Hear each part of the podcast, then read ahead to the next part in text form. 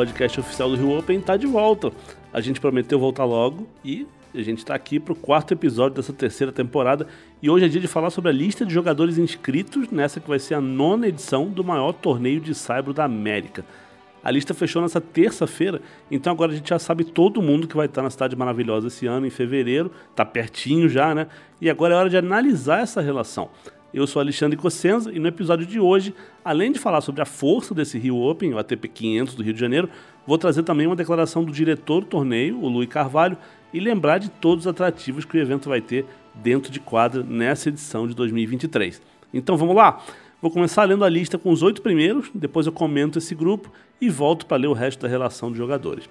Então bora! Os oito primeiros da lista são os seguintes: Carlos Alcaraz, número 1 um do mundo, Dominic Thiem, Cameron Norrie, número 6 do mundo, Lorenzo Musetti, 19 do ranking, Diego Schwartzman, número 26 do mundo, Francisco Cerúndolo, 29 do mundo, Albert Ramos Vinholas, número 37, e Sebastián Baez, número 44 do mundo. Bom, o Alcaraz eu nem preciso comentar, né? O atual campeão do torneio. Foi no Rio, inclusive, que ele começou uma arrancada para se tornar número 1 um do mundo. E é um cara que todo mundo quer ver jogando, né? Ele bota alegria em quadra, é, mas também traz uma tonelada de talento. É um cara que faz bem demais para o tênis. E, e, é importante dizer que desde 2014, quando o Nadal era o líder do ranking e jogou o torneio, é a primeira vez que o Rio Open anuncia o número 1 um do mundo na sua lista. É, é possível que o Alcaraz não seja mais número 1 um durante o torneio, porque ele não pôde disputar o Australian Open agora, lesionado, e abriu a porta aí para o Djokovic ou até para o Tsitsipas, quem for campeão vai ser número 1. Um, mas ter o Alcaraz diz bastante sobre o poder de persuasão do torneio carioca para trazer jogadores que gostam de competir no Saibro. Outro nome de peso aí, outro campeão de slam, é o Dominic Thiem, que hoje é o número 98 do mundo. Ele caiu porque ficou muito tempo sem jogar, teve uma lesão séria e vem aos poucos recuperando seu ritmo de jogo. É uma situação complicada dele, porque o time sempre foi um cara que precisou jogar muito para adquirir ritmo, para ganhar confiança, e hoje ele tem que dosar melhor o calendário justamente para evitar lesões. Então, jogando menos, ele demora um pouquinho para chegar no nível que ele quer. E a parte curiosa dessa vinda do Dominic para o Rio é que ele estava disposto até a jogar o qualifying. Depois ele mudou de ideia e resolveu usar o ranking protegido para estar direto na chave principal. Para quem não conhece muito do tênis, ranking protegido é um benefício que a ATP dá para quem passa muito tempo sem jogar e cai no ranking. Então existe aí uma conta, eles pegam a média do ranking dele nos três primeiros meses que ele ficou afastado, e aí o Team usa esse número para entrar direto nas chaves principais. No caso específico do austríaco, é como se ele fosse o número 6 do mundo. Só que isso não vale para ele ser cabeça de chave do Rio Open, só vale para ele entrar na chave. Então, ele vai estar tá solto aí e de repente pode fazer um jogão contra qualquer um dos jogadores de peso dos favoritos no torneio. A gente tem que falar também do Cameron Norrie, que é o número 6 do mundo, e o Rio Open foi atrás dele de última hora, né, quando o Casper Ruud desistiu. É, o Ruud, que é o número 3 do mundo, ele estava comprometido com o torneio, mas resolveu jogar um monte de exibições nas férias, né, ganhou um trocado aí e decidiu de última hora mudar o calendário e não vai jogar no Saibro.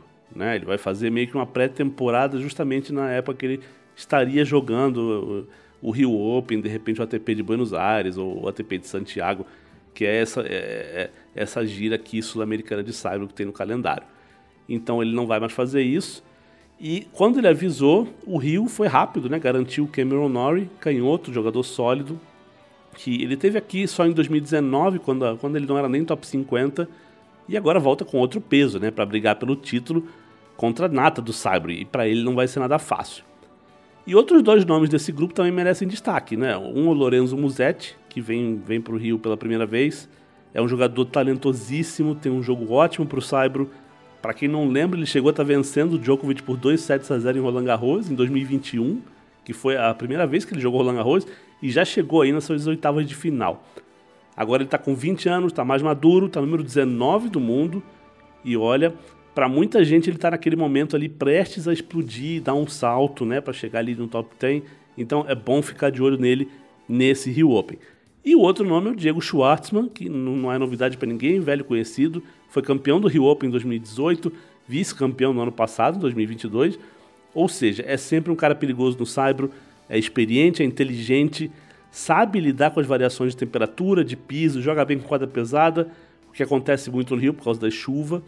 Então é sempre um tenista que é bom ter em um torneio. E a torcida adora ele, né? Então é sempre um acerto do Rio Open convencer o Diego, convencer o Peck a vir aqui em fevereiro.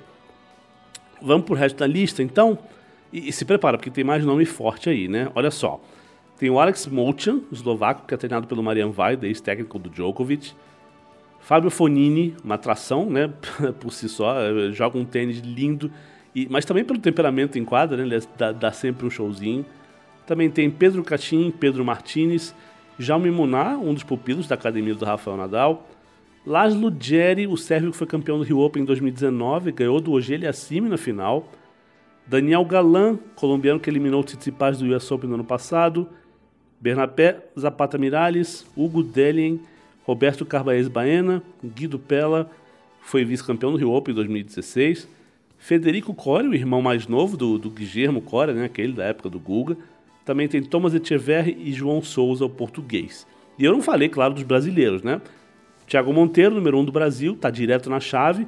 E além dele tem três convidados, que são o Matheus Alves, que ganhou o convite porque foi campeão da Maria Esther Bueno Cup, o João Fonseca, que é disparado a maior promessa do tênis brasileiro atual, e o Tomás Belucci, o maior nome do tênis masculino brasileiro nos últimos 15 anos, provavelmente. E, gente, eu já falei isso no podcast lá sobre a Maria Esther Bueno Cup e vou repetir. Olho no João Fonseca. Ele tem 16 anos, já tem ponto na ATP, é número 826 do mundo. Jogou as quartas de final do Australian Open Juvenil essa semana, né? Para tenistas até 18, ele tem 16. Também foi campeão da Copa Davis Juvenil no ano passado, liderando o time brasileiro. E, e não estou falando disso só pelo currículo, só pela idade dele, não. O menino tem jogo. A bola é pesada, saque bom, devolução boa. Ele sabe o que fazer em quadra, cabeça é boa, isso faz diferença. E mais, esse convite que ele recebeu do Rio Open é um convite dado pela IMG e não pela organização do torneio. É o mesmo tipo de convite que receberam aqui no Rio o Casper Rude, o Carlos Alcaraz, o Félix Ogeliassime, todos que estão lá no topo hoje, né? A IMG não dá convite por caridade, não. O cara precisa ser bom e o mundo inteiro já está de olho no João Fonseca. Se eu fosse vocês, iria ver esse garoto bem de perto no Rio Open. Cola ali na grade, vê o moleque treinar, porque tem um potencial bastante grande ali.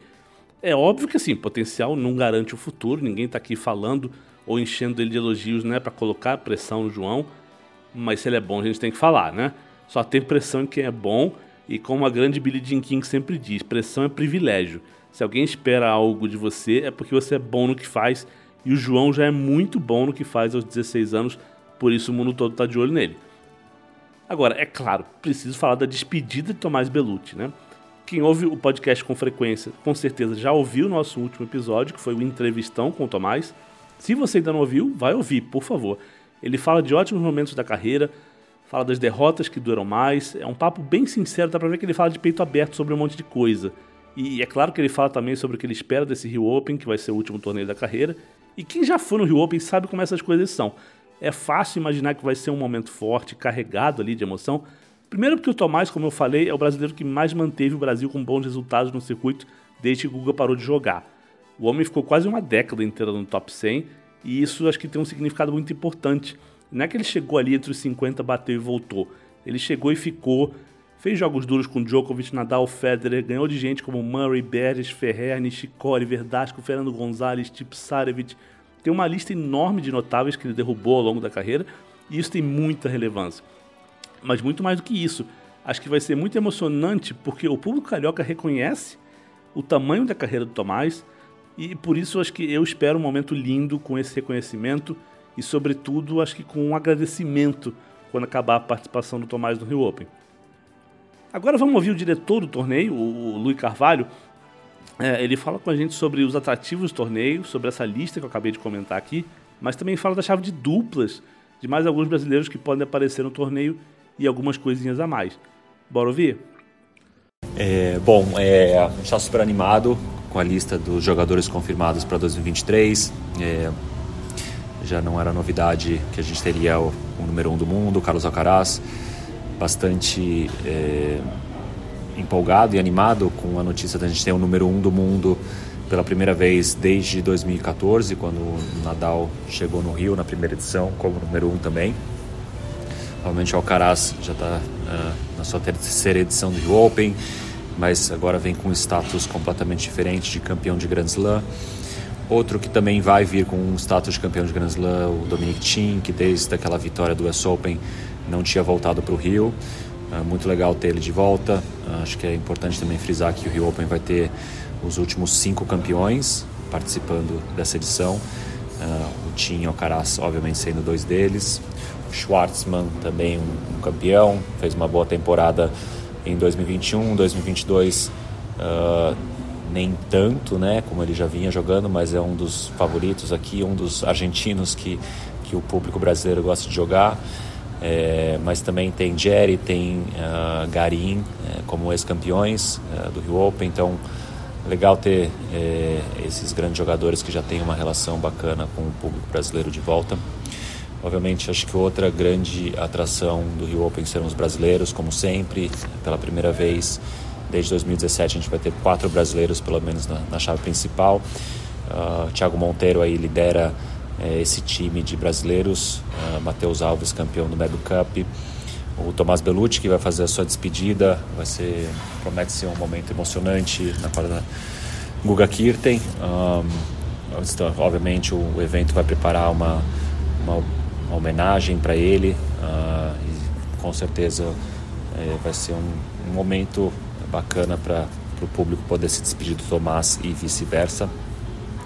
E, o, e a grande sensação do momento do tênis brasileiro, obviamente, o João Fonseca, o, menino prodígio, 16 anos, tem tido ótimos resultados no juvenil, uh, já começou a ter alguns resultados no profissional também, vai ser a primeira vez jogando um ATP, muito em linha com o Alcaraz, que também estreou em torneios ATP com 16 anos. A gente está bastante esperançoso também que o João faça uma, uma, uma boa apresentação é, e possa encantar o público. Uh, obviamente, a gente está aqui hoje falando de, de, lista de simples, mas também tem os brasileiros nas duplas. A gente tem a expectativa de pelo menos três deles estarem na chave principal, com o Rafa Matos, o, o Marcelo Demoliner e o Marcelo Melo. Obviamente a gente tem também os convites desses uh, uh, das duplas que podem colocar mais brasileiros. E acho que o Quali também, que já virou um, um ponto alto dentro do Rio Open. Né? Nos últimos anos a gente vem, vem tendo um público bastante grande. Ah, dado que os, que os ingressos também são cortesia. É, e, mas é um preview legal de grandes tenistas jogando nas quadras de jockey já no sábado e domingo. Vamos ter dois brasileiros com boas chances também de poder é, se juntar aos, aos, outros quatro na chave principal, Felipe Meligeni e o Matheus Putinelli. Essa lista uh, vai sair uh, na semana que vem, porém já é legal que uh, o ranking deles provavelmente permite que eles entrem uh, no quali e isso aumenta as chances dos brasileiros também, da gente ter mais brasileiros jogando na chave principal do Rio Open. E é isso, gente. O Luiz falou coisas importantes sobre as duplas. De repente a gente vai ter aqui no Rio mais um campeão de slam, que pode ser o Rafael Matos. Enquanto a gente grava e está colocando no ar esse, esse, episódio do podcast, ele está classificado para a final de duplas mistas do, do Australian Open, junto com a Luísa Stefani. Uma excelente participação da dupla brasileira e uma ótima expectativa para essa decisão. Para terminar, vamos lembrar as datas mais importantes do Rio Open. O torneio começa no dia 18 de fevereiro, que é um sábado, com o qualifying. Então a gente tem nos dias 18 e 19 o quali, que vai classificar mais quatro jogadores para a chave principal. E esse ano a chave tem 32 tenistas, quatro a mais do que no ano passado. Os jogos da chave principal começam na segunda-feira, dia 20. E a final é no outro domingo, dia 26 de fevereiro. O torneio, como sempre, é no Jockey Clube Brasileiro, todo mundo já conhece, a mesma sede de todos os anos. Eu sou Alexandre Cossenza e volto em breve porque, porque o Rio Open é logo ali, né? Falta menos de um mês, gente. E vocês já sabem, né? Aqui é o melhor lugar para você ficar por dentro de tudo sobre o Rio Open. Ingressos, quem joga, quando joga, horários, programação, tudo, tudo, tudo mesmo que você vai precisar saber. Então aproveite o favorito podcast no seu play preferido para começar a receber notificações sempre que a gente publicar um episódio novo.